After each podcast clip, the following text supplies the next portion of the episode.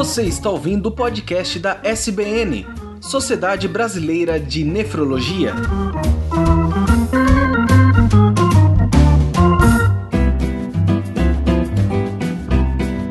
Pessoal, meu nome é Ciro, eu sou médico nefrologista, atualmente sou vice-presidente do Centro-Oeste da Sociedade Brasileira de Nefrologia. Vou conduzir hoje o podcast da SBN, que traz um tema super especial para nós, a nefrologia. Né? Muito recentemente é, houve o lançamento na Netflix um filme brasileiro dirigido pelo Diego Freitas, que abordou o tema da doença renal crônica, do transplante renal, uma doença autoimune autoimune muito comum no nosso dia a dia chamada lupus e nós vamos comentar com o Diego que está nos honrando com a presença dele no podcast um pouquinho sobre o filme, de onde veio essa ideia, o porquê do filme, né? Qual o grande propósito de contar essa história tão linda. E para isso eu vou contar com a ajuda de alguns colegas nefrologistas, né? Quero enumerá-los aqui. Primeiramente, um alô para a doutora Ana Carolina, que é médica nefrologista do Hospital de Base de São José do Rio Preto. É, doutora Ana faz parte também do comitê de jovens nefrologistas, né? Será com certeza uma das grandes lideranças da nefrologia brasileira aí para o futuro. A outra convidada, a doutora Maria Isabel. A doutora Maria Isabel é carioca, nefrologista do Hospital Federal de Bom Sucesso, é diretora científica da SONERG, né? A Sociedade de Nefrologia do Rio de Janeiro, além de ser é, integrante do CONDORA, que é o Comitê de Doenças Raras da Sociedade Brasileira de Nefrologia. Por fim, é, está conosco o Dr. Moura Neto, que é o nosso presidente presidente, o presidente da Sociedade Brasileira de Nefrologia, também vai participar desse podcast. Então, quero saudar a todos, agradecer a presença de todos. Sem dúvida nenhuma, vai ser um bate-papo muito bacana. É, e, e, quero começar aqui a minha fala, as minhas perguntas. Primeiramente, agradecendo ao Diego por estar aqui conosco mais uma vez. Então, o Diego é um cineasta brasileiro, né, mais uma vez, e, e trouxe pra gente, né, através da Netflix, um filme chamado Depois do Universo, e que conta um pouquinho da história de uma, de uma jovem que tem uma doença chamada lupus, né? Acaba desenvolvendo a doença renal crônica, faz diálise e acaba passando por um transplante renal. Não vou contar muito do filme, né? Porque eu quero convidar quem não, quem não assistiu ainda a assistir. É um filme fantástico, mas quero chamar o Diego para nossa para nossa conversa. A minha primeira pergunta, Diego, é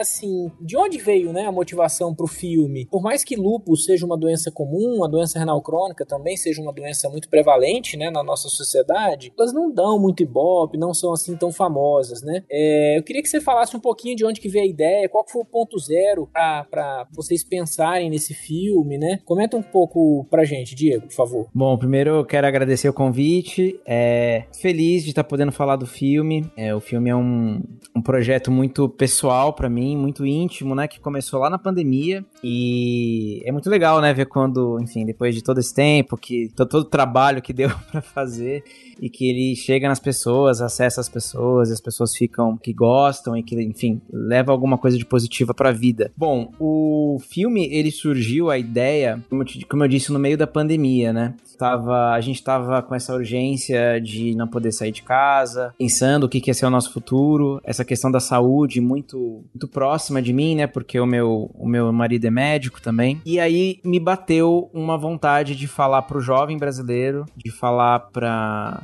os nossos adolescentes, jovens adultos, sobre o lupus, porque o lupus ele é uma doença que é muito comum, como você disse, mas existia um certo ineditismo, não tinha um filme ainda brasileiro que falasse sobre lupus e principalmente que falasse sobre doença renal crônica, falasse sobre hemodiálise, sobre transplante. Transplante é um assunto muito importante é, que é, eu tive na minha própria família. É, minha mãe precisou de transplante para tratar a doença dela, então eu vivi muito de perto essa, essa experiência, né, de conviver com a iminência de precisar de um transplante para poder é, curar a sua doença ou tratar a sua doença. Então eu senti uma falta de ver um filme brasileiro que falasse um pouco sobre isso e que, claro, trouxesse é, uma história inspiradora, uma história para o público jovem. E eu escrevi o roteiro durante a pandemia. Ele tem inspirações tanto na minha família como em amigos próximos, é, não só de lupus, mas que tinham doença renal crônica é, por outros motivos. E então eu estava já habituado a, aos termos da hemodiálise e tal. E aí eu ofereci para Netflix essa ideia e eles, é, enfim, eles toparam fazer o filme que me deixou muito feliz. É, investiram na produção e a gente filmou em, se eu não me engano, foi em 2021. É, e a gente terminou ele em 2022 e ele já saiu em 2022 e o resto é história, né?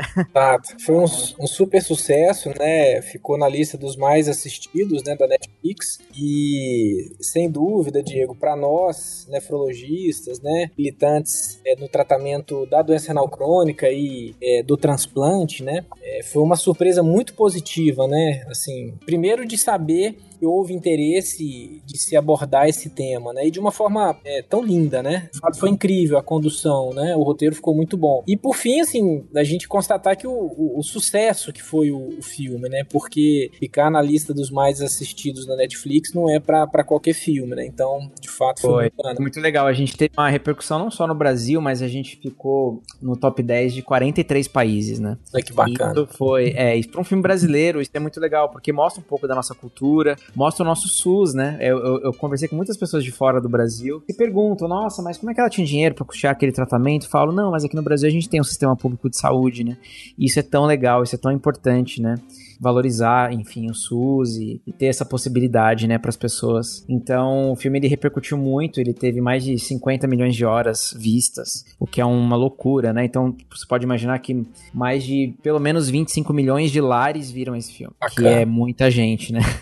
e a mensagem foi passada, isso, foi, isso é mais importante. É, e você acabou, imagino eu, respondendo uma dúvida, né? Porque o filme é muito rico em detalhes, tanto relacionados a, ao lupus, eu achei fantástico começo do filme, quando a, a, a protagonista, né, a, a, Nina, né, ela, uhum. ela, fala que ela tem que passar protetor solar, porque, é, para quem não sabe, a exposição ao sol pode ativar a doença, né. Então, existem muitos, muitos detalhes, né. É, eu quero saber quem, como é que funciona isso? Quem que apoia você, que é um cineasta, né, uhum. em relação a todo essa, esse detalhamento técnico, esse rigor técnico que o filme também tem que passar, né, que ele tem que... Sim, sim. Olha, é, no caso do Depois do Universo, universo, eu como começou, né? Tinha um amigo que infelizmente é falecido, que é o Gustavo. Ele fazia hemodiálise, é, ele tinha já tido um, um, transplante renal e então eu acompanhei um pouco de longe como amigo e como pessoa leiga, né? Sou um artista, não sou médico nem nada, mas eu acompanhava um pouco o processo, acompanhava um pouco como era essa questão da hemodiálise. Eu fui em alguns projetos da ProRim, pra, bem na época antes de escrever o filme,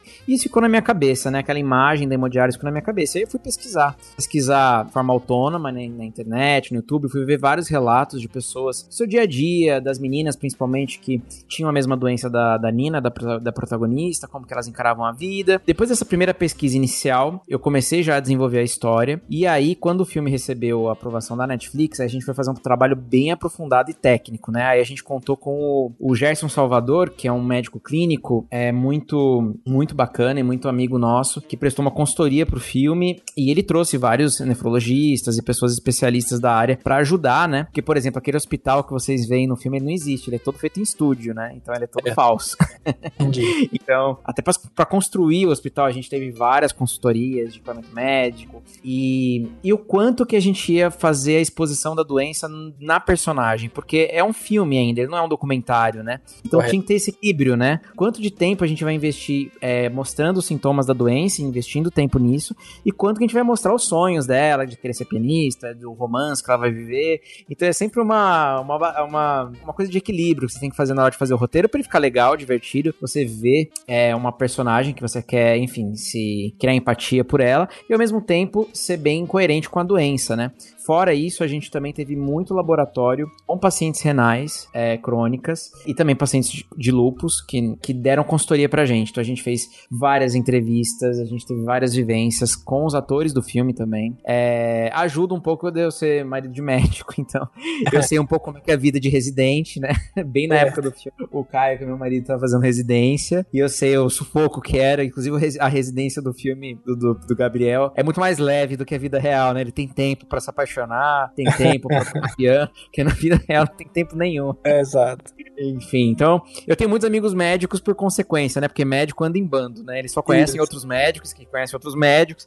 Então, assim, consultoria é o que eu mais tive, porque era, era só ligar para meus amigos e falar: vem cá, isso daqui existe, isso daqui é verdade. E muitas vezes eu me pegava, sei lá, tinham cenas que eram muito mais legais, mas não eram tão realistas assim. Aí sempre tem que ter, ter aquele balanço, né? É. O que, que, a gente vai priorizar, né? Ser muito técnico ou ser, é, enfim, ou ser dramático, né? Então a gente tentou fazer o melhor possível, o melhor equilíbrio possível. E a Netflix apoiou muito a gente desde o começo. Eu trouxe vários dados para Netflix antes da aprovação do filme sobre como era importante, quantos pacientes renais a gente tinha, é, como esse assunto nunca foi falado. Então trouxe, a gente trouxe muitos argumentos para Netflix poder investir no filme e trazer esse assunto à tona, né? E então, e por conta do filme eu conheci também muito desse universo, né? Muito das pessoas. O que eu mais estava preocupado, Ciro, era as pessoas que vivem no dia a dia, na pele, uhum. essa condição, né, de tratamento, da hemodiálise, ou que tenham lupus, é que elas se sentissem representadas de alguma maneira pelo filme, que o filme não fosse ofensivo, ou não fosse é, que fosse digno, sabe? Porque uma coisa é a gente fazer um filme, uma representação, outra coisa é viver na pele aquilo, uma doença crônica, né? Então a minha grande preocupação era ser bem respeitoso e trazer essas pessoas para junto, né? Pra elas também abraçarem esse projeto e elas se sentirem parte disso. Então foi mais ou menos por aí o processo. É, eu, eu achei fantástico, assim, fica muito claro, né, pra quem é da área da saúde, para quem tá atuando, especialmente na diálise, né, como o filme ele procura, e eu vou usar uma palavra que tá lá no filme, enxergar o copo, a metade meio cheia do copo, né? Eu achei. Ah. Eu, eu uso isso no meu consultório, então, assim, quando eu, quando eu vi o filme e eu revi o filme agora pra gente poder fazer o podcast, aí eu me atentei mais aos detalhes, mas isso é o que me chamou a atenção. falei, poxa, eu uso isso no consultório, foi muito legal, né? Essa, essa questão de, de fato, tentar ver o lado bom daquilo que não está tão bom, né? Eu acho que essa, essa percepção Sim. você conseguiu, pode ter ter certeza que todo nefrologista que vivencia diálise você conseguiu atingir, né, esse seu objetivo. Tem uma paciente, Ciro, que é, nos prestou consultoria, que ela fala uma frase que a gente usou no filme, né? Ela fala que ela tinha, assim que ela descobriu que ele ia fazer hemodiálise, ela tinha muita medo, muita rejeição aquilo, né? E, enfim, por claro que é bem é, esperado que a pessoa tenha essa reação, mas aí ela, ela falava pra gente, mas aí eu descobri que a máquina de hemodiálise, ela não era minha inimiga, ela era minha amiga, ela tava ali para me ajudar a viver, ela era parte de mim, ela era o meu rim agora. Isso tá no filme, a gente colocou isso no diálogo, inclusive, do Gabriel fala isso. Então, muito da, muitas das falas do, do, do filme e da, são coisas reais que a gente ouviu em pesquisa, que a gente sentiu que podia caber naquela história. E também sobre o copo meio cheio, foi uma coisa muito legal, porque eu acredito muito nesse médico humanista, nesse médico que cuida do paciente um, um 360, sabe? É. Que consegue trazer essa data da doença, mas trata também da pessoa, né? E isso, acho que o Gabriel é um exemplo disso, em termos de, de pelo menos eu acho, é a ideia, em termos de medicina, assim, porque eu, eu sou, meu, meu marido é cirurgião, né? Ele é da outra, do, da outra área, eu falo que ele é o médico pai do Gabriel, que são os médicos técnicos, que querem resolver um negócio, mas eu, eu gosto muito dessa parte clínica e eu acho isso muito importante para quem tem doença crônica e tal, é muito legal. É, essa, esse é outro ponto que eu ia, que eu chamo atenção, é de alguns eu não quero aqui dar spoiler para quem ainda não viu, né? Mas de fato há um momento no filme, e eu sou gestor também, então isso me chamou a atenção porque trabalho com gestão, e há um momento uhum. no filme que ele faz questão de contrabandear, entre aspas, um pudim para um paciente, né?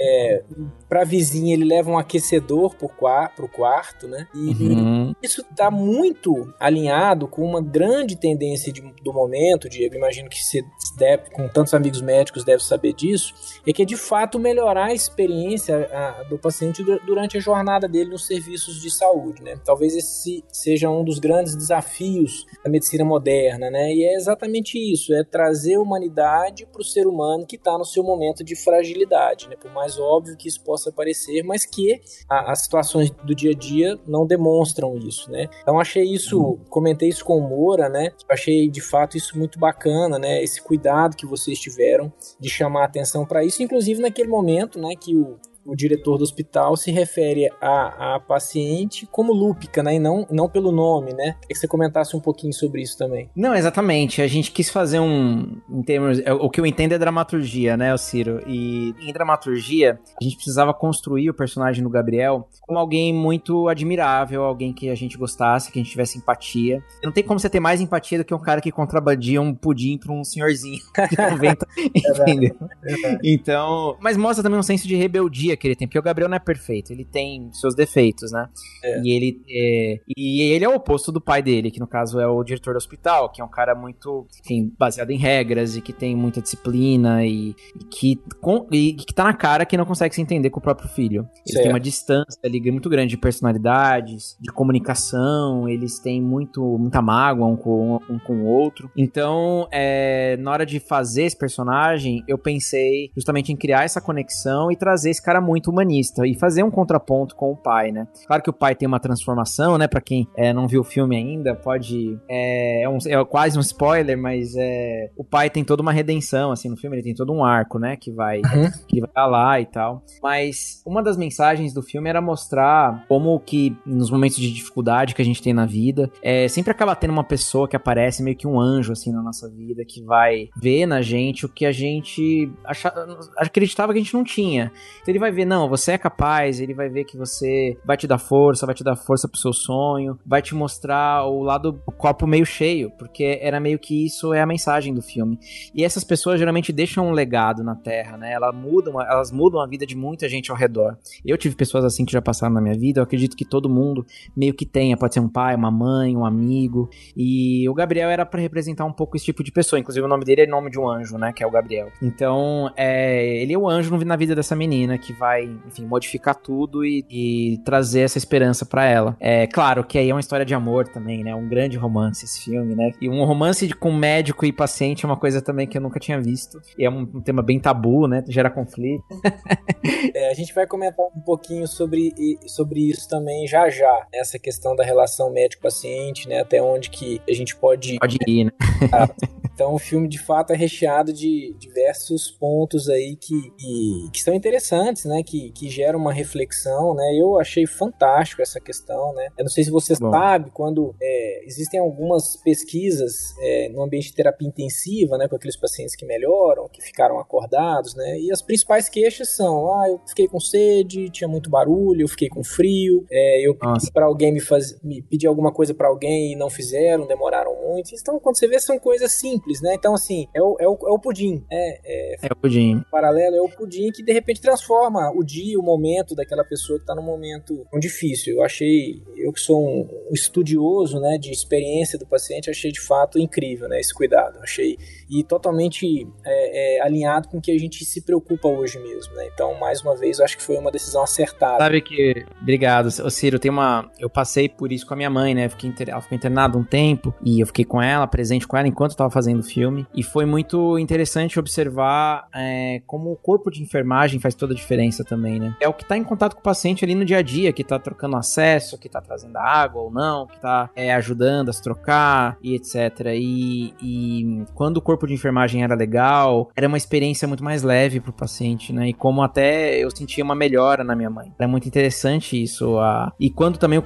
o contrário também, né? Quando não era tão legal, ou não rolava, ou tinha essa, esse tipo de reclamação, como isso tem um impacto gigantesco, assim. Você vê que a medicina é, é, não é fácil, né? Então admiro muito vocês, médicos, aliás, todos os profissionais da área da saúde, né? A ciência da saúde, né, Diego, ela é feita por pessoas, né? Claro que a tecnologia é importante, a inovação é importante, mas no final das contas é gente cuidando de gente, né? Então, sem dúvida nenhuma, ter um, um, um grupo, aí eu estendo, multiprofissional, médico, enfermeiro, fisioterapeuta, nutricionista, psicólogo, fono, ter um grupo coeso, né? É, que comunga de determinados propósitos, né? Que por fim é o propósito de cuidar, faz de fato toda a diferença aí na jornada das pessoas, né? Que estão ali precisando. Muito legal.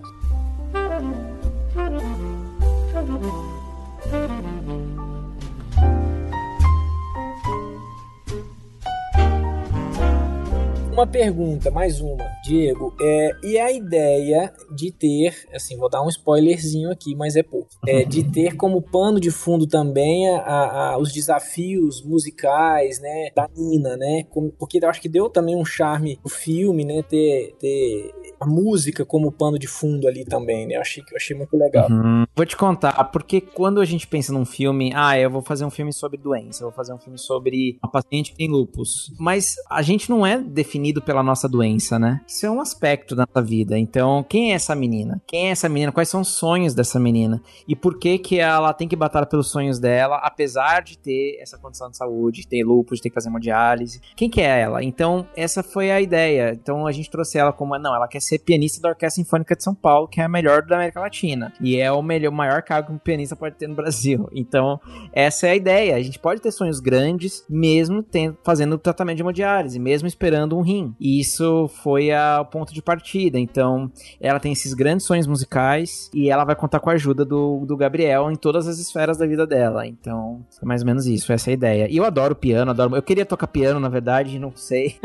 então, eu me projeto na, na personagem. Quando você faz um filme, você tem essa vantagem, né? Você consegue acabar é. colocando elementos que você gosta, que você queria ter vivido, mas é, mais ou menos por aí, foi essa a ideia. Bacana. E agora sim, ó, considerando o, o sucesso do filme, né? O estrondoso sucesso é, de crítica e de público, o que que isso repercutiu, significou pro, pro, pro cinema brasileiro, né? E quais são os seus próximos passos? Conta um pouquinho pra gente aí do, do futuro, né? Porque agora é, é o próximo filme do Diego Freitas, ele, ele tá gerando expectativa, né? Sem dúvida nenhuma, né? Aí vai e estraga tudo no próximo, né? não pode achar que tá ganho o jogo, né? Mas não, mas eu acho que assim, em termos de dimensão do projeto, eu acho que ele foi muito além das expectativas. Claro que eu sonhava que o filme fosse um sucesso, que as pessoas acessassem, mas ele foi muito além, né? A gente recebi milhares de mensagens e foi uma loucura. Muitas pessoas é, tocadas pelo filme e principalmente no público jovem, né? Então, que as meninas e meninos cantaram a música do filme no final nas escolas, virou, dominou os assuntos, assim. E o mais legal, trouxe muita visibilidade pro lupus, pro para quem faz hemodiálise e foi uma quebra de preconceitos também, porque quem faz é, o tratamento da hemodiálise muitas vezes tem que enfrentar preconceito na escola, na, em casa, no trabalho. É, as pessoas não sabem o que é. As pessoas acham que é uma sentença de morte morte, acham que a pessoa tá inválida. Então o filme ele trouxe um pouco de esclarecimento, assim, sobre esse, esse tema, esse assunto. E de fato trouxe. É, a gente foi o terceiro filme mais buscado do Google no, no, no Brasil. A gente só ficou atrás do Batman e do Top Gun. Mas a gente ganhou do Doutor Estranho, do Thor. Então, assim, chegou nas massas. Isso era sempre a ideia e foi muito além da, da minha expectativa. Eu acabei de fazer um filme da Netflix novo. É, eu tô fazendo agora a montagem. É um filme que não tem nada a ver com Depois do Universo.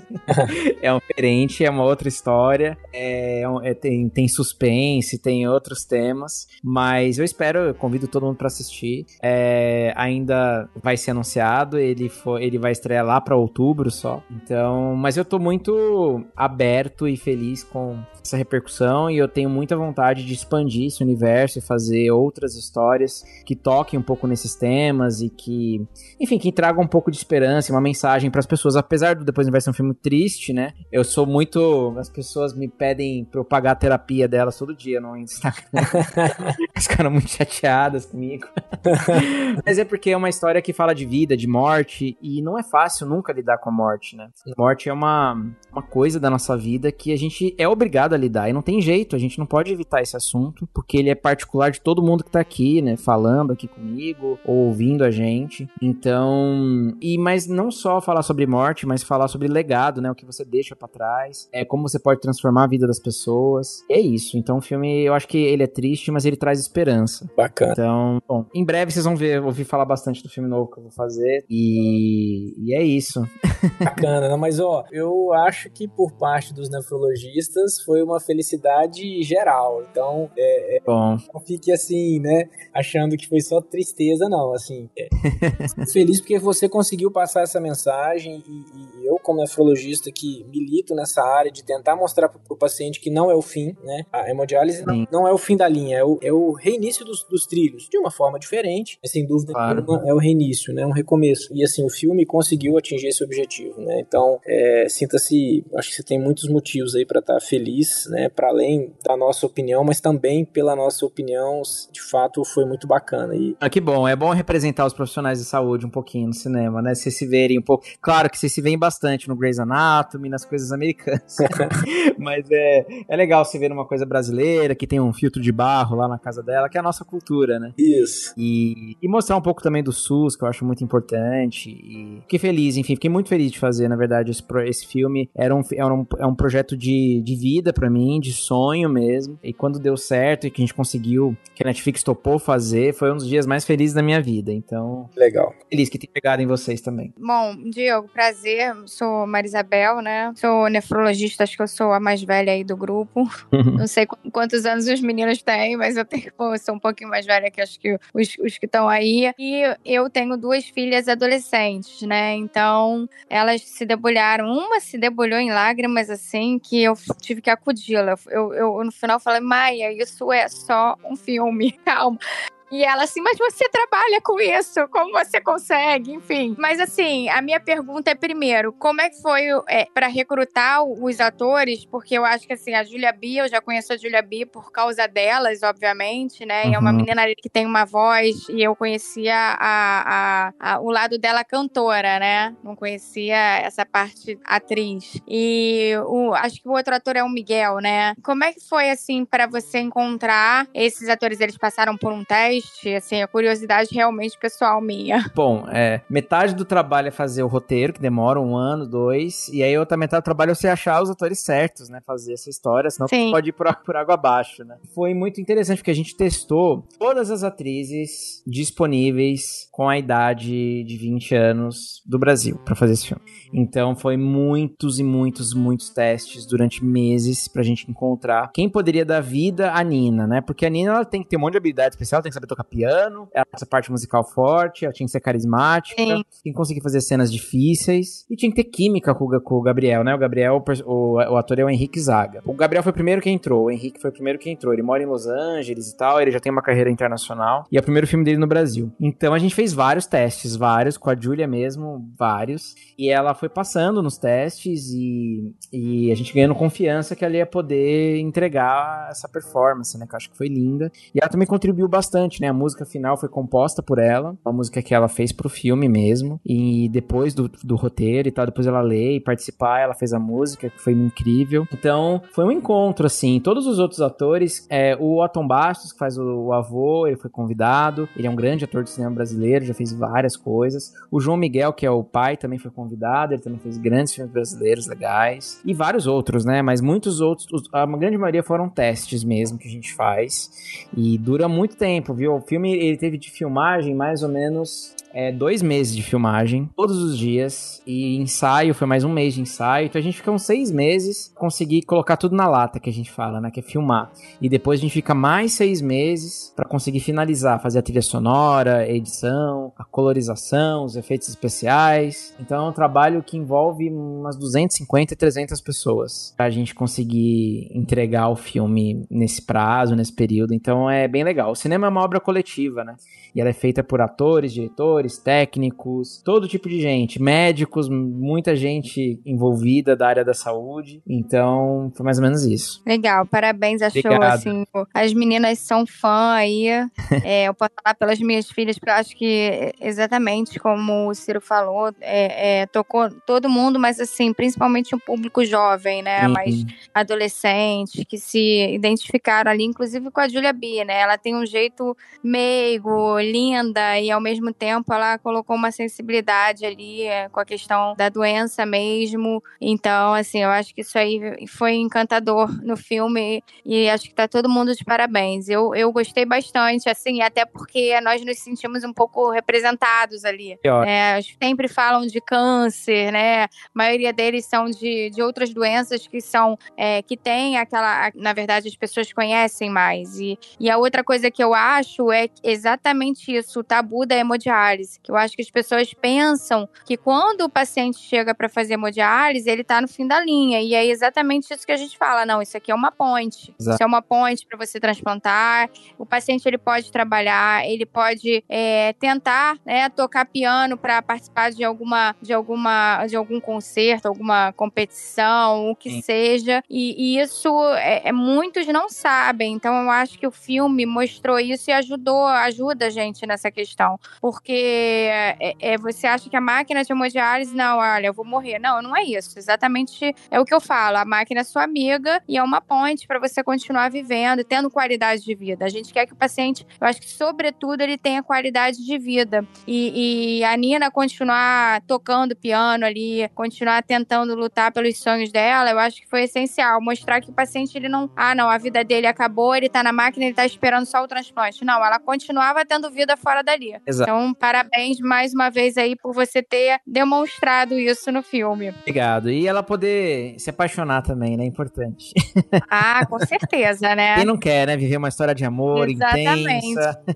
Eu queria comentar, na verdade, acho que minhas perguntas foram respondidas, até inclusive o Diego já falou sobre a música ter sido composta para o filme, realmente, pela Julia B. Foi. E, mas eu queria, assim, na verdade, agradecer o Diego, porque quando eu assisti o filme ano passado, eu fiquei tocada, emocionada Bom. de verdade, assim, com a leveza que foi trazido, o tema que é cheio de preconceito, que é cheio de, é, realmente, de que a população acha, como a Bebel já falou, que é o fim da linha e realmente não é. É um filme que traz esperança e é um filme, assim, eu gosto muito de, da, de como ver como os, os personagens vão evoluir e, assim, nossa, a construção e a transformação de, dos, dos personagens em si são sensacionais. A, fotografia, eu moro no interior de São Paulo, mas eu sou paulistana, então meu coraçãozinho ficou ali. E aí, quando eu vi o Teatro Municipal, a Estação da Luz e tudo aquilo, foi muito legal, foi muito sensacional. Como trouxe esses espaços simbólicos, assim, de São Paulo. Eu queria só agradecer e te dar os parabéns. Eu acho que tem todo o sucesso, porque realmente foi merecido. Ah, que bom, obrigado, viu? Eu fiquei muito feliz também de. Eu não sou da capital, né? Eu sou de Mariporã, que é uma cidadezinha próxima aqui de São Paulo. Mas São Paulo sempre foi o meu quintal, assim, de tentar a vida, de tentar trabalhar, de estudar, fiz faculdade aqui. E eu queria muito representar São Paulo no filme de uma maneira positiva, né? De mostrar as coisas boas que a gente tem aqui,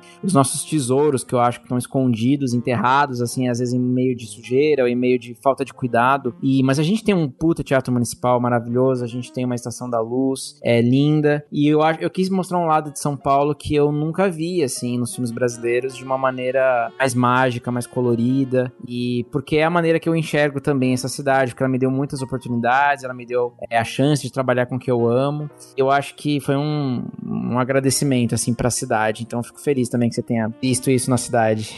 então, meu nome é é Moura, Moura Neto. Amor. Quero cumprimentar os colegas Ciro, Maria Isabel, Ana, parabenizar e agradecer a presença do Diego. Nós vínhamos conversando já há algum tempo, né? nós assumimos a gestão no dia 2 de janeiro da nova diretoria. E a primeira mensagem que nós enviamos a Diego, eu estava revendo aqui agora, foi no dia 3 de janeiro. Então, convidado mais do que especial, a gente estava aguardando aí um momento na agenda. Fosse que legal.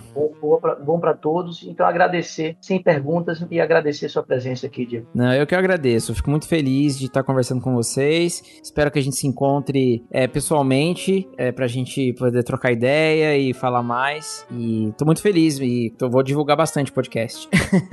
obrigado, obrigado, Diego. É, acho que você conseguiu perceber nas falas da Maria Isabel, da Ana, né, como de fato você conseguiu tocar né, a, a, aos profissionais de saúde. Né? Claro que o sucesso foi, foi foi muito além desse público restrito, mas para nós foi muito especial mesmo o filme, né? Eu acho que ficou bem claro Ótimo. dentro das duas, né? Muito bacana, obrigado. Muito, muito honrado, muito obrigado, gente.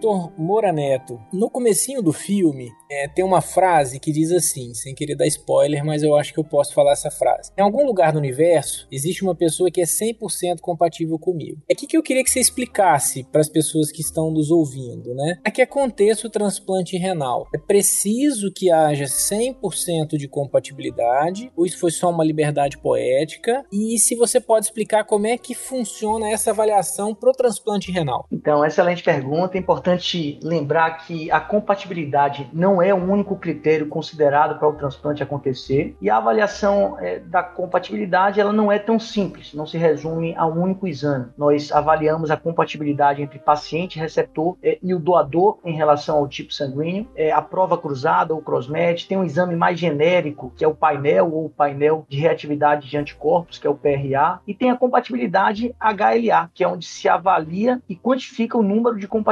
entre o doador e o receptor chamado de mismatch. Enfim, são várias etapas pré-transplante em que se avalia o que podemos chamar genericamente de compatibilidade. E essa compatibilidade de 100% seria algo muito raro de acontecer, é alcançável em poucas situações, como é, entre irmãos gêmeos idênticos, por exemplo. O que fazemos na prática é buscar um cenário de compatibilidade que nos permita um risco aceitável para um determinado paciente em uma decisão compartilhada. Mais do que contraindicar o transplante, os testes de compatibilidade eles vão servir para orientar a conduta médica seja na escolha dos imunossupressores, no uso de protocolos de dessensibilização quando necessário, ou mesmo na expectativa prognóstica e de evolução do paciente. Eu entendo, claro, que o filme teve licença poética para falar em compatibilidade 100%, até porque ele, ele faz uma analogia entre compatibilidade imunológica e afetiva, mas na prática não é necessário uma compatibilidade 100% para a realização do transplante renal. Bacana, importante esse esclarecimento, né? E agora para a doutora Maria Isabel, queria que você comentasse um pouquinho sobre o processo é, de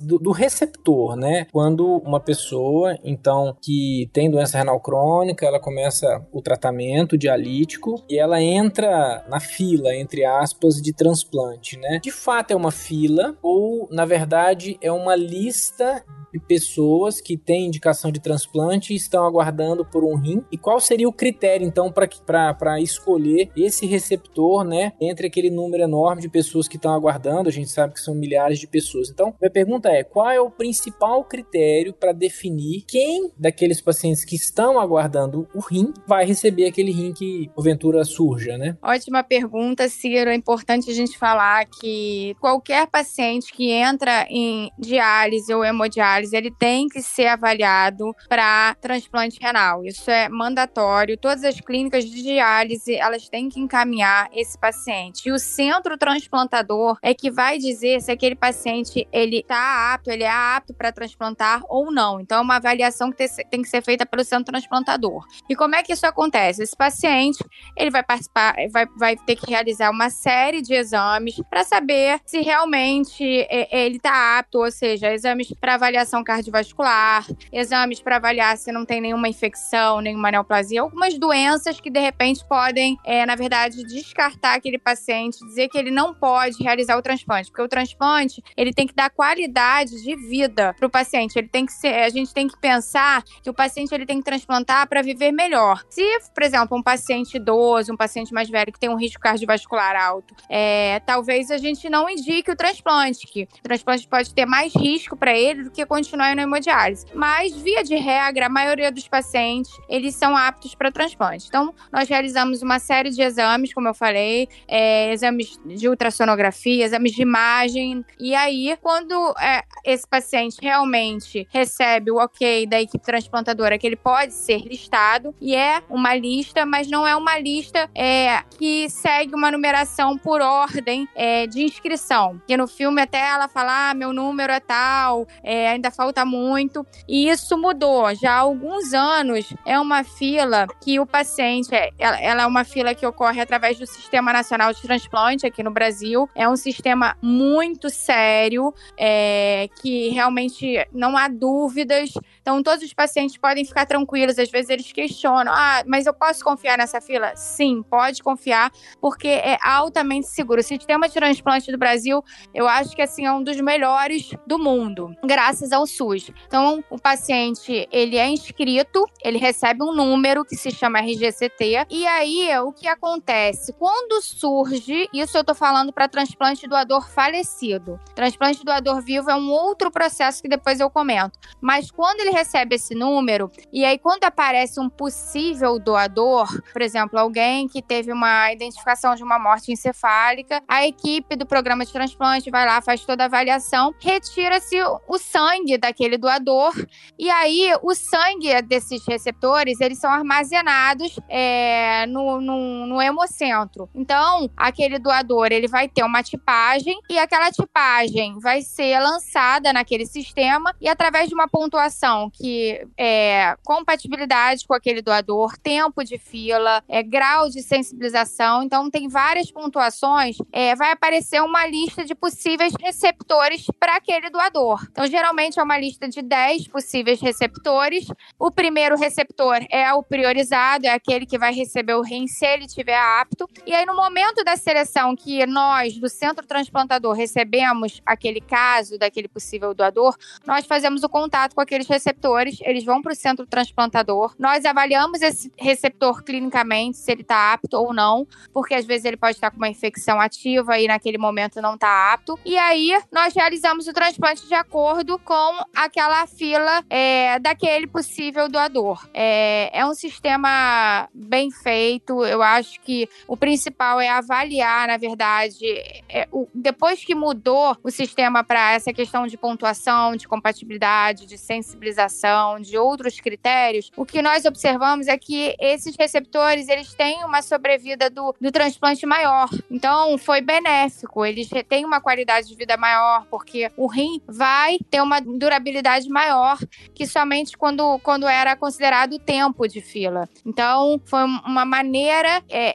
é, de, de melhorar o transplante para aqueles pacientes, mas ao mesmo tempo, eu não posso falar para um receptor que está lá na fila do transplante quanto, em quanto tempo ele vai transplantar. Ah, qual é o meu número da fila? Hoje em dia a gente não tem isso. A gente não tem, ah, você, você é o número vigésimo, trigésimo. Não. O que a gente fala, olha, no momento que você se inscreve, você pode ser chamado é, é, a qualquer hora. Então, já tive paciente que eu coloquei na lista, 15 dias depois foi chamado, porque realmente apareceu um rim, um doador é muito compatível, e te, tem pacientes que estão na fila mais de três anos. É, o que a gente sabe é que eu sempre falo para eles: não fica ansioso, espera que vai, aquele momento vai chegar e vai ser, na verdade, a melhor hora que tem que ser. Eu, eu sempre falo que quando chega a hora daquele paciente transplantar, às vezes o paciente ele fica muito decepcionado, que, poxa, doutor, eu tô na fila há dois anos, eu nunca sou chamado. É, eu falo, olha, eu, eu acredito muito que tem a hora certa. Então, essa fila, eu acho que Óbvio, não vai ser justa para todo mundo, tá? Porque tem pacientes que às vezes vão demorar mais do que outros, mas eu acho que dá maior qualidade, maior sobrevida para esses receptores. Bacana, ficou claríssimo. Então você explicou há pouco sobre a dinâmica da fila é, do receptor que aguarda um transplante doador falecido, né? Explica pra gente como é que funciona o transplante intervivos, né? Ou seja, quando uma pessoa viva é, opta por doar o rim para uma pessoa que está com a doença renal crônica, né? Quem que pode doar? São só os familiares, amigos, o cônjuge e principalmente explica se a doação é segura para o doador, né? Claro. Bom, pela legislação brasileira, só parentes até quarto grau pode doar. É, se não for parente, é, tem que ter uma autorização judicial e toda uma avaliação de é, psicólogo, assistente social, passar por uma avaliação aí é, para realmente ter essa autorização judicial, justamente para evitar a questão de tráfico de órgãos, né? Acho que é o principal, comercialização. Então, acho que por isso que a legislação brasileira é bem rígida nesse aspecto. Quanto a, a quem pode doar, qualquer pessoa que tenha alguém que queira doar, né, o rim, que não tenha nenhuma doença, que tenha realmente hábitos saudáveis, esteja dentro de um peso corporal de um MC é, normal, pode ser doador, sim, de um rim. Quando a gente retira o, rim da, desse doador, ele vive muito bem é, durante a sua vida com um rim só, contanto que mantenha, logicamente, hábitos saudáveis, que evite qualquer, é, é, qualquer coisa que, que possa gerar alguma, alguma, algum malefício à saúde dele. Mas, para isso, esse, esse possível doador também passa por uma série de, de exames. Então, quando ele chega no centro transplantador, junto com o seu possível receptor ali, parente ou até amigo, no caso de autorização judicial,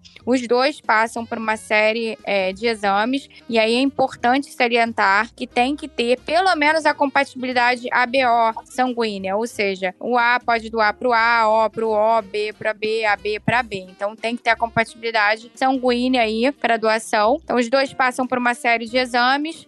O doador, é, o possível doador, é, muitas vezes a gente faz até, eu brinco lá no hospital, que a gente faz a, o melhor de três, né? A gente faz às vezes três exames de urina, três exames de, de, de proteinúria, para realmente certificar que tá tudo certo, que aquele doador tá saudável e que a retirada daquele rim não vai ser prejudicial à saúde dele. E aí tem todas as orientações que a gente faz pro doador. E obviamente o receptor vai passar por uma série de exames, assim como ele vai passar para fazer a, a, a, listagem na fila do doador falecido, ele vai passar por esses exames. E eles evoluem super bem. É importante lembrar que o transplante doador vivo ele tá diminuindo aqui no Brasil, mas é o que dá a melhor sobrevida para o paciente. Então, é, não hesite se você não tiver uma doença e quiser doar o seu rim é, para o seu irmão, para sua irmã, contanto que tenha, seja maior de 18 anos também, tem isso. Uma avaliação se aquela doença não é familiar, que é importante. Porque às vezes, se a doença for familiar, nós evitamos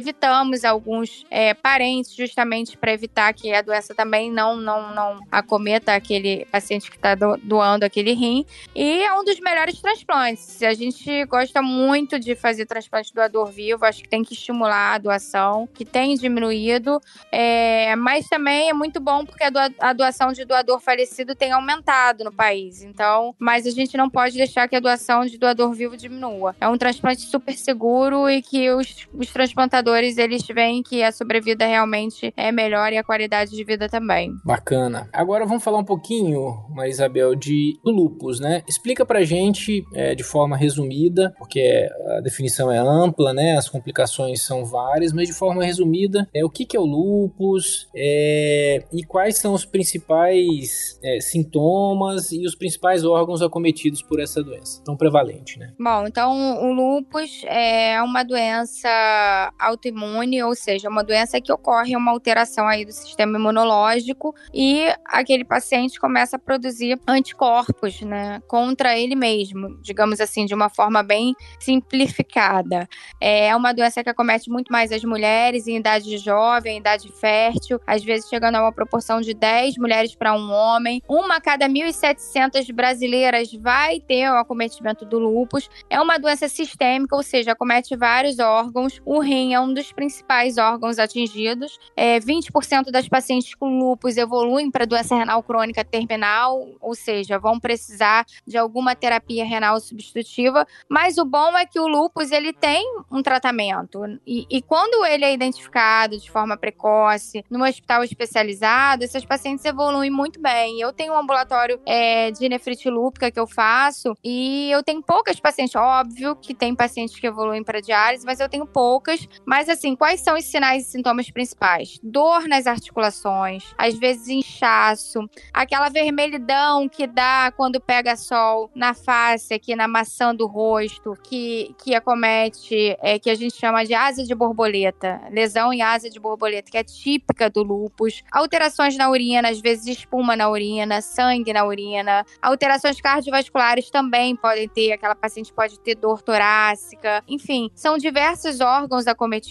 anemia, o paciente fica cansado porque tá com uma, um glóbulo vermelho mais baixo, levando a essa anemia, a plaqueta baixa, então alterações hematológicas. É, mas é importante lembrar que as pacientes com lúpus que evoluem para diálise e que precisam um de um transplante renal, a evolução delas é muito boa. Não é pior do que as outras doenças, não é pior do que é, as outras pacientes com, com outras comorbidades. Elas evoluem muito bem. Inclusive, a minha tese de doutorado foi paciente transplantada e lúpica, e mostrando que a sobrevida delas é igual, às vezes até melhor, dependendo da idade, do que os pacientes com outras doenças. Então, pacientes com lúpus não precisa ficar com medo se evoluir para doença renal crônica terminal. É óbvio que ninguém quer isso, mas a sobrevida, as modalidades de tratamento são muito boas no caso do lúpus. Doutor Moura, é, sobre o paciente que está na iminência ou que, de começar a diálise ou que tem já uma perda importante da função renal, qual que é o melhor momento para conversar sobre a, a, terapia de substituição renal, né, sobre a diálise? E quando que a diálise deve ser indicada? Pode explicar para gente, por favor? Então, então o melhor momento para conversar sobre opções, perspectiva de início e modalidade de terapia renal substitutiva é no estágio 4 da doença renal crônica, que para simplificar é quando a, a função renal está em 15 e 30%. A terapia renal substitutiva, que como o próprio nome já diz, é um tratamento que substitui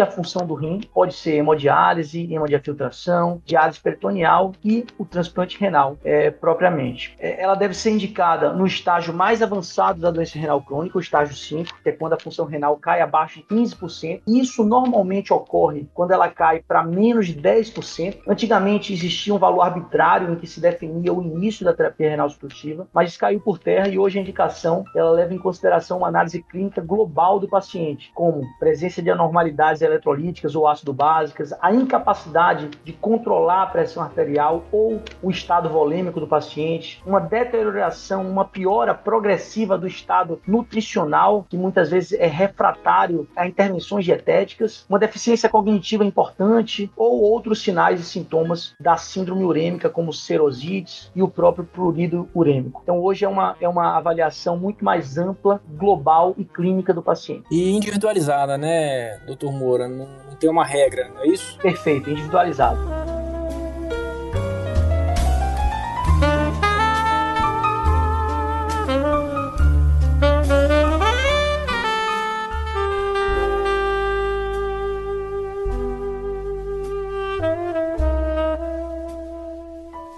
Doutora Ana, é, eu comentei um pouquinho atrás, mas eu queria que a senhora explicasse de forma mais detalhada, né? Em um momento do filme, que a personagem que é acometida pelo lupus frisa que precisa passar protetor solar, né? Qual é a relação do protetor solar com o lupus? Essa é uma ótima, foi, eu acho que foi colocado no filme de forma bem, bem legal, porque é, a gente sabe que a exposição a raios solares pelos pacientes lúpicos, eles exacerbam e podem até desencadear o, lupus, né? né? É, o filme, a Nina colocava, ela tinha essa face um pouco mais avermelhada, principalmente nessa região que a gente chama de região malar, que é essa, essa localização da maçã dos, do rosto e no nariz, como a Bebel mesmo falou, é uma lesão típica chamada em lesão em asa de borboleta. Que a inflamação local da pele cursa com uma vermelhidão, pode apresentar sintomas como coceiro até desconforto da pele. Os pacientes com lúpus precisam utilizar protetor solar com fator mínimo de 30, inclusive em dias nublados. Bacana, muito importante essa recomendação, né? E você explicar o porquê, né? Que uma medida é, simples, relativamente simples, pode prevenir, né? O, o acordar, o despertar de uma doença que pode ter complicações de fato muito severas, né? É, doutora Ana, outra, outra pergunta, assim, né? Pegando o gancho lá com o filme, né? É um determinado momento que o avô da Nina, né? Da personagem principal, pergunta pergunta para ela se residente é médico, né? Queria que você comentasse um pouquinho, né, sobre a carreira é, do médico residente, especialmente do médico que quer se tornar nefrologista. Então, residente é médico, né? Qual é o investimento que esse, esse profissional precisa fazer para se tornar um, um, médico especialista, né? Comenta um pouquinho sobre a rotina do residente pra gente. Uma ótima pergunta, Ciro. Eu acho que todo mundo que foi residente já, já foi questionado nesse sentido. É, é uma dúvida muito comum entre a população. E a resposta é simples. Residente é médico sim, tá? É um médico que está no momento da sua, da sua formação e do seu aperfeiçoamento na sua especialidade. Como é que é a nossa formação, então? Depois de seis anos, que é, a duração, que é a duração do curso de medicina, a gente se forma médico. A gente pode sair para o mercado de trabalho? Sim, com certeza, tá? Esse médico ainda não é um médico especialista. E como a gente faz para se tornar especialista?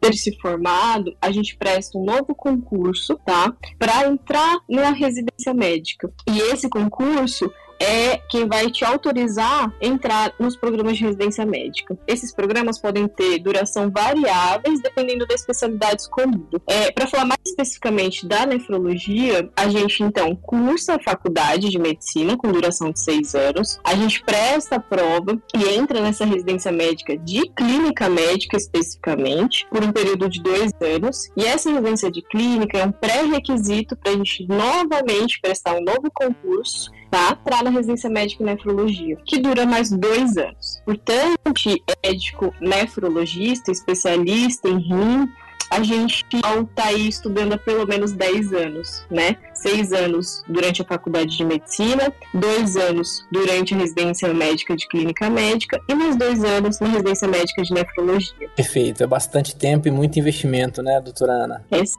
Sem falar quando você faz mestrado, doutorado e pós-doc, né? Eu falo para as minhas filhas, né, que eu estudo há 20 anos. Exato.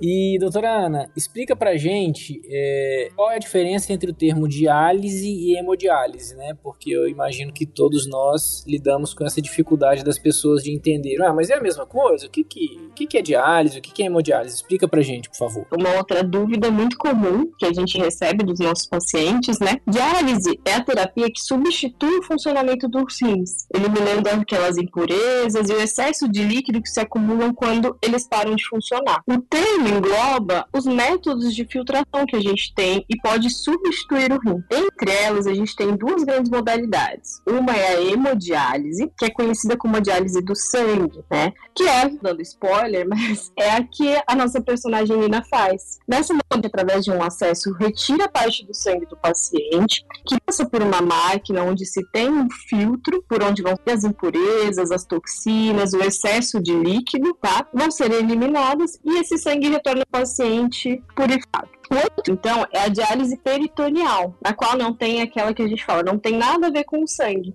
Dentro da barriga de todo ser humano, existe uma membrana que se chama peritônio. É a membrana que recobre nossos órgãos internos. E vem o nome desse, dessa modalidade, diálise peritoneal, tá? E é essa membrana que vai atuar como filtro, que vai atuar substituindo os nossos rins. A gente tem que implantar, sim, um catéter na barriga desse paciente, e através desse catéter a gente vai infundir um líquido, uma solução própria, que já por um tempo, esse tempo determinado pelo médico nefrologista, que é esse momento em que vai haver a troca, ou seja, as impurezas, os excessos de líquido vão sair do sangue e vão para esse líquido. Depois desse tempo, desse determinado tempo, a gente drena esse líquido do paciente através desse mesmo catéter e a gente reinicia novamente esse processo. Essa forma de diálise que é aprendida pelo paciente e seus familiares e eles mesmos podem conduzir é, em seu domicílio. Muito legal, né? Essa possibilidade de, de, ter uma modalidade que o paciente pode fazer o tratamento em casa, né? É importante que se diga isso, porque muitos, em muitos locais do Brasil existe só a hemodiálise, as pessoas sequer sabem da existência da diálise peritoneal e sem dúvida nenhuma é uma,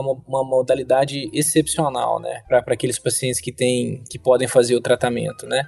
E Ana, é, explica também o que, que é fístula, né? Porque no filme também a personagem principal principal, a Nina, né, passa por um procedimento para fazer a fístula. Ela até, em um determinado momento do filme, ela explica o que é a fístula. Então, do ponto de vista técnico, conta pra gente o que é fístula. Sem dar grandes spoilers, mas no filme realmente, a Nina faz hemodiálise, que é a do sangue. Então, ela realmente, antes de iniciar a terapia, ela faz essa pequena cirurgia no braço, que essa cirurgia serve para confeccionar uma que a gente chama de fístula arteriovenosa. Nada mais é do que a gente conectar uma artéria e uma veia do paciente. E por que, que a gente precisa disso? Porque as nossas veias que a gente normalmente tem nos braços são muito finas e isso não faz com que a gente tenha a quantidade de sangue suficiente para passar na máquina da hemodiálise. Então a gente não tem quantidade suficiente para fazer a purificação e a retirada de líquidos do sangue, tá? Essa cirurgia então, ela aumenta o calibre e a espessura da veia. E aí sim, a gente gente pode puncioná-la, e isso é um momento bem tocante, assim, no filme, né? Bacana. A gente funciona, a gente realiza, é, a gente realiza duas funções. Uma, então, por onde sai o sangue, que vai ser na máquina, por onde tem esse filtro, e uma outra punção por sangue volta, já limpo, já é, livre de impurezas para o paciente. Além disso, é importante a gente falar que a fístula é o melhor acesso que o paciente poderia ter, tá? Ela reduz possíveis complicações, como infecção ou trombose mesmo dessa veia. E é, outro, eu acho que isso é tão legal da gente mostrar, porque até no filme a Nina sofre preconceito em um momento por conta da cirurgia, dessa possível alteração até de cicatriz que ela tem no braço. Então acho que é importante a gente levantar esse assunto e desmistificar isso daí. Perfeito, até porque hoje existem técnicas de punção, né, Ana, que é, minimizam muito a, o risco da paciente ter aquelas veias muito grandes, né, que de fato esteticamente são, são complicadas, né? Importante que se diga isso também, né? Até o cuidado depois, né? Que se mantenha com a fístula faz com que seja aquela aparência que os pais temem tanto. E, doutora Maria Isabel, prometo que é a minha última pergunta. Para finalizar, né, essa questão e o filme abordou tão bem é, sobre a humanização do tratamento dialítico, né, a importância de se ver o ponto positivo daquela fase difícil da vida da pessoa. Conta pra gente como é que é o ambiente numa clínica de diálise, né? Porque geralmente as pessoas têm uma impressão muito ruim daquele, daquele local, né? Conta pra gente como é que é esse ambiente, se de fato fato é tão triste assim, ou se há sim felicidade ali. E se você puder comentar também um pouquinho sobre a importância, né, da equipe multiprofissional na condução dos pacientes, seria ótimo. Bom, primeiro que quando o paciente entra na clínica, eles se veem três vezes na semana, né? Então acaba que eles formam, criam amizades ali, um participa da vida do outro, é, um dá pitaco na vida do outro, e a gente vê isso no filme, né? Aquela outra paciente que faz com a Nina, dando conselho, porque fica uma, uma convivência tão frequente é, e tão íntima, porque todo mundo vê o sofrimento do outro, vê as alegrias, sabem dos netos, sabem dos filhos, sabe dos namorados. Então, é um ambiente de convivência primeiro, né? Porque as pessoas chegam ali, passam quatro horas, então acabam que eles têm uma convivência. É um ambiente que, não vou dizer que é um ambiente que todos querem estar, mas não é um ambiente que eu falo assim, olha, não, a clínica, ela tem que ser uma parte do, do, da, da sua casa, uma parte ali, você tem que fazer daquele momento o, o mais agradável possível para não ter aquele sofrimento. Tem pacientes meus que vão para a clínica, às vezes de manhã, antes para o trabalho, é, então ele já tem a rotina dele, ele faz assim, leva o iPad, trabalha. Então não é um ambiente hostil, não é um ambiente que o paciente não se sinta acolhido acolhido, pelo contrário, existem agora essa humanização na clínica da diálise, está sendo um dos pontos que eu acho que todos estão pensando, cada vez mais quando tem clínicas novas abrindo, você vê que eles pensam muito no cuidado é, individualizado do paciente, olhar para aquele paciente não como mais um que está entrando na máquina de hemodiálise, mas como mais uma pessoa que está ali com a sua história de vida, com seus sonhos, e eu achei isso muito pertinente quando o Diego falou, né, mostrar a Nina como um ser humano. Ela não é mais uma um paciente lúpica, ela não é mais uma paciente dialítica. Ela é uma menina que tem uma doença, que faz parte da vida dela, mas que tem sonhos. E eu acho que eu, pelo menos, tento fazer muito disso com os meus pacientes. Né? Eu trabalho muito no SUS, eu dou meu telefone para todos, todo mundo fala que eu sou louca, porque eles me mandam WhatsApp. E eu acho que a gente tem que pensar, poxa, ele é um ser humano, ele tem vontade também de, de repente, mandar uma mensagem pro médico no final de semana para questionar, olha, é, eu fico pensando eu fico sempre me colocando no lugar do outro. Eu acho que o nefrologista ele faz bastante isso, porque a gente tem um convívio intenso com esses pacientes. Não são pacientes que a gente vê uma vez por mês, uma vez a cada três meses. São pacientes que às vezes a gente vê várias vezes durante a semana. Então a gente, a gente cria vínculos. E a equipe multi é essencial. Não existe trabalhar em nefrologia sem a psicóloga, sem a enfermeira, sem a assistente social do seu lado, sem a nutricionista. E todos formam aquele elo em volta do paciente. Todos todos sabem da história, sabem da vida, sabem da, das vitórias, do sofrimento. Quando um paciente é chamado para transplante, é, todos vibram, todos torcem e todos querem saber como que aquele paciente está. Então é, é, um ambiente que ao mesmo tempo é, eu fico brincando que ali é uma família, não tem jeito. Você cria vínculos familiares na clínica de diálise porque tá to todos estão torcendo ali um pelo outro. É, e óbvio, ninguém quer, né, precisar de hemodiálise. Mas no momento que você é, precisa fazer, você tem que entender que aquilo ali é uma ponte, que aquilo ali vai te manter vivo, que o nosso objetivo é dar qualidade de vida para o paciente. É que ele possa ter uma vida, é que ele possa ver os netos dele crescerem, é que ele possa ver o filho dele indo para a faculdade, é que ele possa ver a namorada dele é, indo ao cinema com a namorada. Então, nossa, o nosso objetivo não é simplesmente chegar lá, filtrar o sangue dele e,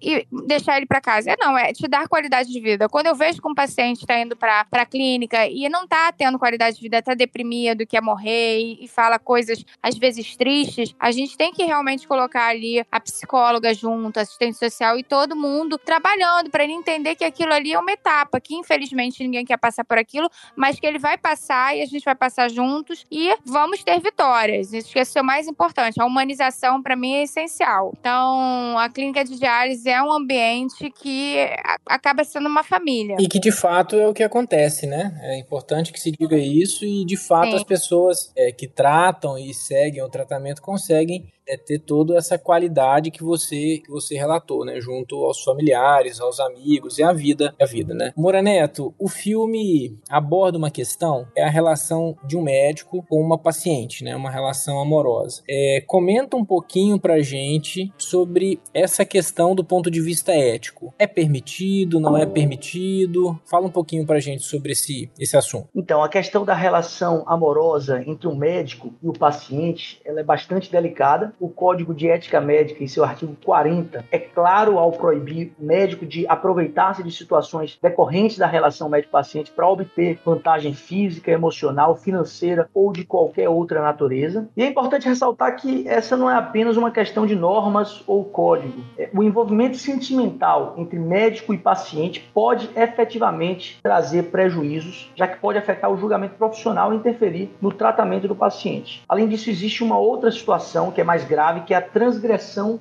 do princípio da confiança, que é quando o profissional é, que utiliza o seu lugar de poder em relação ao indivíduo que ele confiou a sua saúde. Então, mesmo que consentido pelo paciente, isso é eticamente questionável, já que o paciente se encontra em uma situação de vulnerabilidade. Na situação específica do filme, em que já existia uma atração antes de se conhecer no hospital, o médico residente deveria interromper a sua assistência e indicar um outro profissional para continuidade do tratamento, claro, sem nenhum tipo de prejuízo à Nina. Perfeito. Ótimo, muito obrigado. Bom, pessoal, acho que é isso. É, quero agradecer primeiramente ao Diego é, por ter é, compartilhado conosco deste momento no podcast. Sem dúvida, Diego fez um filme é, belíssimo, que acabou se tornando um grande sucesso. E, então ele se tornou muito importante para o cinema brasileiro, né, do sucesso. Foi muito importante para nós, profissionais de saúde, especialmente os nefrologistas e, para toda a equipe que trabalha com a diálise, com o transplante, com lupus. É né, importante que se diga, enfermeiros, psicólogos, é, assistentes sociais, etc., fisioterapeutas, etc.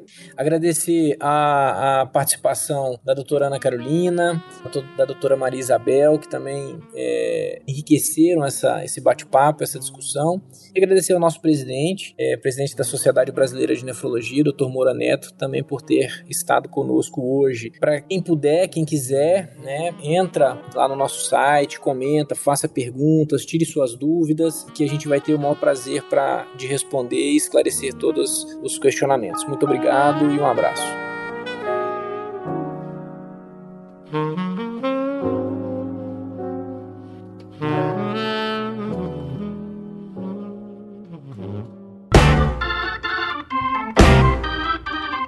Você ouviu o podcast da SBN, Sociedade Brasileira de Nefrologia.